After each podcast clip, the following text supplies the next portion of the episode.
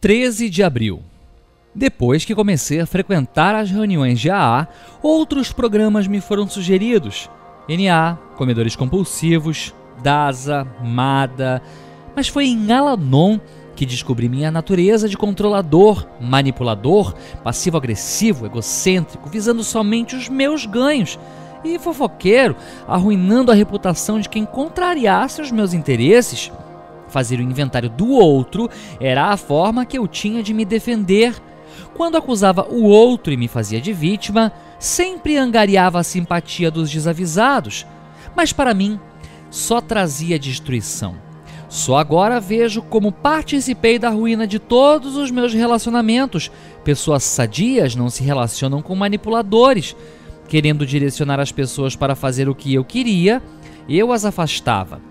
Se eu utilizava da cólera em ataques, não sobrava ninguém para xingar. Hoje, se preciso resolver uma disputa, eu o faço em clima de harmonia.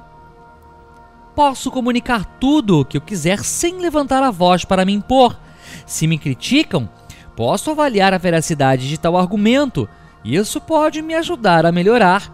E no caso de ser mentira, posso ignorar.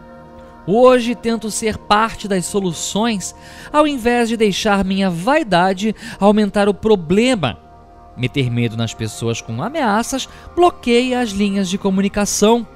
Pode acontecer de eu ter que lidar com pessoas muito difíceis e ainda doentes como eu fui uma vez. Nesses casos eu invoco a misericórdia e compaixão de Deus, mas é certo que pessoa alguma é responsável por minhas escolhas ou meus defeitos.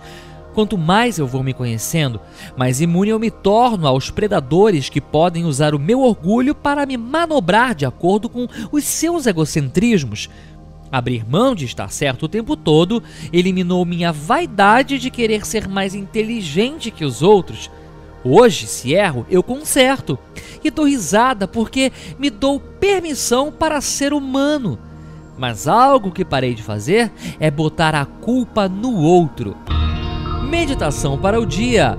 Com o passo 4, estar certo deu lugar para o ser feliz.